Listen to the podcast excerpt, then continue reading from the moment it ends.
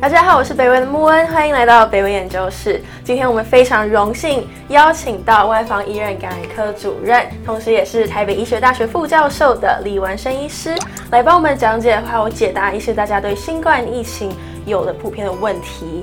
好，那这边我想要先问一下医师哈，为什么病毒会变？就是最最近听到很多新的新闻，在各种国家都开始出现一些新的变种病毒，所以病毒为什么会变异呢？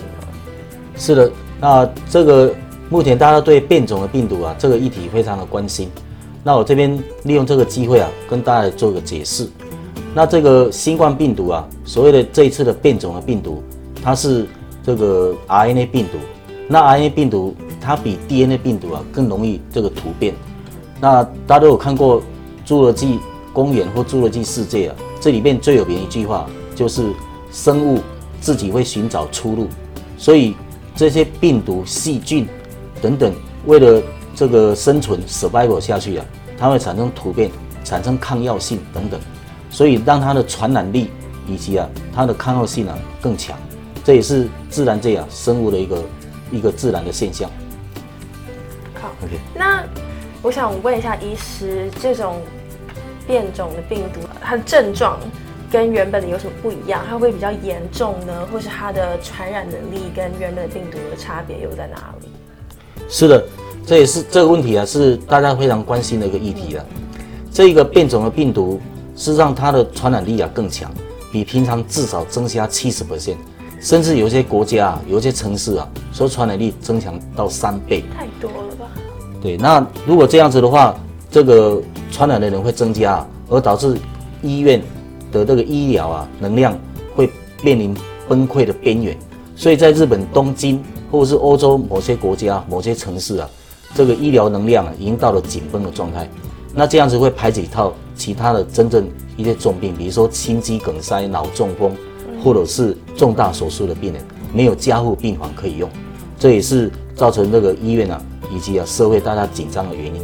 另外，这个病毒它的变种的病毒啊，它的新的症状就是包括它会除了原来的这些发烧、咳嗽、倦怠、流鼻水这些症状以外啊，它还有增加一个就是会这造成那个大脑的病变啊，会造成这个视觉异常，这也是大家比较肯慎的，因为那病毒有可能会跑到中枢神经，而造成你的思想行为怪异，这也是这一次变种病毒跟原来的病毒不一样的地方。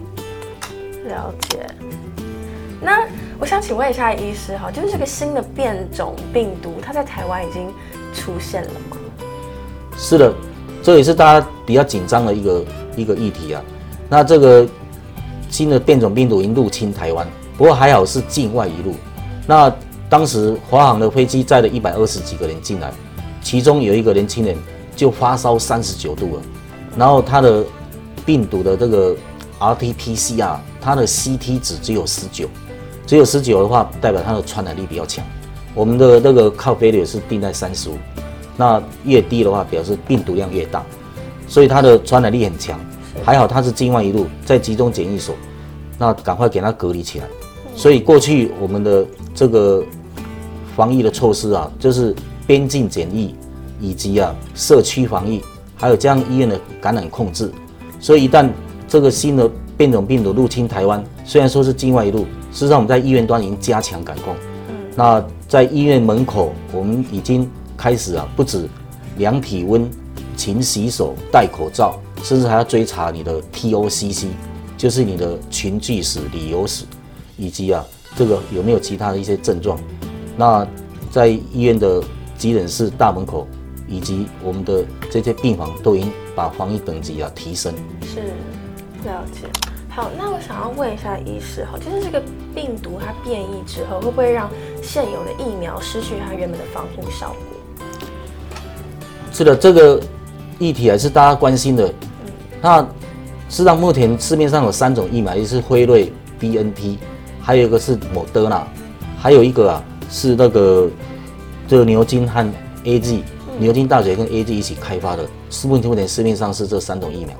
是，那这三种疫苗目前还是有效的。那很多人问说，那变毒都已经病种了、变异了，为什么还是有效？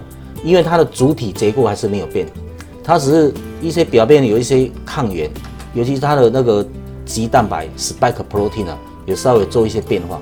就像今天这个人，他本来是穿这个背心，现在又加上风衣，那你现在还是认得这个人，对他不会说他因为服装改变你就不认得这个人。是这个比喻啊，大概是这样子。了解。好，那我想问一下，未来这病毒还会再继续变异下去吗？它的变异空间还有多少？是的，因为这个病毒是属于 RNA 病毒啊。嗯。那刚刚提到这些病毒或者是细菌，这些微生物为了生存下去啊，它每十的六次方就会有一个一只的病毒能够这个突变。那看它能不能突变成功啊？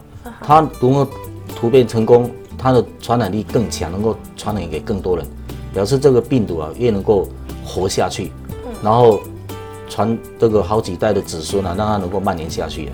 所以目前的疫苗是有效的，但是如果说这个病毒再继续变异下去啊，也许它变异到第五代、第六代的时候啊，可能这个疫苗就会没有效。但是它至少至少啊，可能半年或是一年之后啊，才有这个才有这个这个现象出现。嗯，了解。那先问一下医生哈，就是台湾目前有没有买到疫苗？然后他买到的疫苗大概又是多少量？就是会不会不足够大家施打？是的，这是大家非常关心的一个议题啊。那目前卫福部长陈时中他有说，牛津大学 A G 啊，他们一起开发的这个疫苗已经已经直接订购了一千万剂。那这一千万剂，它有优优先的施打顺序啊。第一优先顺序是医护人员，再来是安养中心照顾老年人的长照照顾者，嗯，还有就是这个政府的要员，还有军人。以及啊，六十五岁以上的老年人，这些人是优先施打的族群，差不多一千万剂。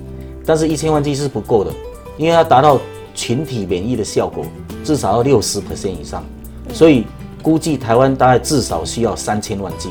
所以，现在是一月，再到三月份的时候啊，它会经过 Cobase 的平台，还有加上卫务部的一些私底下的这个接接触啊，才会购买总共啊三千万剂的疫苗。所以。对于这个疫苗的量的话，大家是不用担心，陆陆续续啊都会到位。那我想问一下，因为我记得疫苗分不同种类嘛，我们订购的这一支疫苗，它是哪一种种类的疫苗？然后这个种类疫苗有没有国家已经先试打过了？我们先买了一千万剂是那个牛津和 A G 的这个疫苗，嗯，那这个在英国有施打过啊，哦，对，还有欧洲有一些国家有施打过。那将来陆陆续续会有更多国家的施打。嗯，那疫苗制作目前有三种的这个的基转。那辉瑞跟莫德纳是 messenger RNA，它要储存在负七十度 C 的冰箱，它在冷链技术啊以及运送的过程啊是比较麻烦一点。嗯，那牛津 A G 开发的这个疫苗是，它是用 adenovirus 腺病毒啊为载体，那它只要两度 C 到四度 C 的这个温度啊就可以了。哦。所以在冰箱的储存这些运送过程当中啊是比较方便的。那在疫苗到底打了之后有没有效，看个人的这个体质，还有它的这个免疫力。那比如说流感疫苗，流感疫苗之前我们有三价，现在有四价流感疫苗。那打了之后要过十四天才会产生抗体，至少要十四天啊。所以是的，有一些。民众问我说：“哎，奇怪了，我我上礼拜打了流感疫苗，为什么我现在要得到感冒？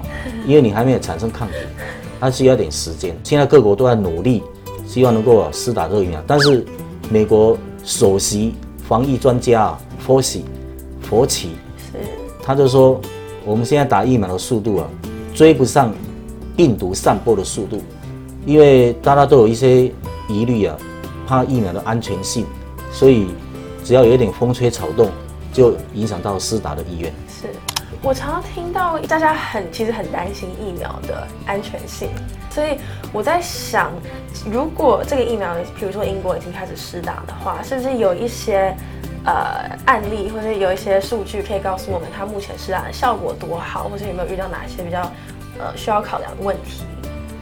是的，因为现在刚开始在施打的初期啊，这个数量还不够多，嗯，而且。打了之后，到底有没有产生有效的抗体，还要经过一段时间的观察。那至少在第三期临床试验的时候啊，这个疫苗看起来是这个安全有效的。是。那也有提到说，莫德纳的疫苗有人打了造成严重过敏或是造成这个死亡，有几个 case 啊。那他们分析的结果跟疫苗是没有直接的关系的。那有些人可能是他本身就有心脏衰竭啦，或者是突然间心律不整，这个可本身就有心脏病，嗯，本本身就有一些慢性疾病啊。所以是不是直接疫苗造造成的这个副作用，还要再经过仔细的分析啊，这样才能够有进一步的答案。那最近有些新闻报道说，有人接种疫苗之后还是感染了呃新冠病毒，所以想要问说，为什么会有这种状况发生？让这代表这个疫苗还是有效的吗？这个是非常有趣的议题啊，嗯，因为就是这个疫苗打了之后啊，最好是。隔一个月啊，才能够产生有效的抗体，所以在这一个月当中，它可能又传染到这个新冠病毒。是。那尤其是现在全世界的变种的病毒啊，已经变成主流了。之前的武汉病毒从武汉到亚洲到欧美，然后这一次伦敦的变种病毒啊，完了反攻到亚洲这边来。那它当然在英国本身、丹麦或者是非洲。在日本、韩国都已经出现这个变种的病毒，是，所以这一次的变种的病毒，它的传染力更强。那这个人打了疫苗之后，他要过一个月才才能产生有效抗体。这一个月他可能感染的时候，他还没有产生保护性抗体，所以他有可能在这个这个月当中啊被传染。嗯，可变成说一个月？刚刚听医师说，通常的流感疫苗是两周的时间去呃产生这个抗体，对不对？是的。那这次呃新冠肺炎的疫苗。为什么时间会需要比较久一点？为什么会到一个月才能产生抗体呢？是的，这个是当时在做临床试验的时候啊，所观察到一个现象啊。嗯。那刚提到我们一个疫苗的开发可能要长达八到十年，这一次这一次因为政府以及大药厂那花了至少几百亿的美金下去，然后这样政府给紧急授权，还有绿色通道。所以让这个疫苗啊能够进展比较顺利，在审查方面啊也是有给他们一些那个比较宽松的条件。所以在当时在做这个临床试验的时候，有观察到，可能你第一剂打了之后，至少要隔三个礼拜到四个礼拜。那当然，他每个礼拜都有抽血，看他什么时候产生有效的抗体。哦。这有效的抗体我们叫做综合性抗体 （neutralized antibody）。那可能要三到四周才有办法。所以。也许这一次的新冠病毒跟流感病毒不一样的地方，因为它们两个是不一样的病毒，所以能够我们人体对于这个病毒的适应力以及我们的免疫系统能够产生有效的抗体啊，它的反应时间可能要稍微久一点。哦，好，毕竟也是在比较紧急的情况下被授权的一个疫苗。我是北威的穆恩，欢迎订阅北威 YouTube 频道。在这边，我们会定期的上传北威 Podcast、财经专业分析影片，以及北威研究室系列，与各种的专家呢去讨论各种主题。欢迎大家订阅收看。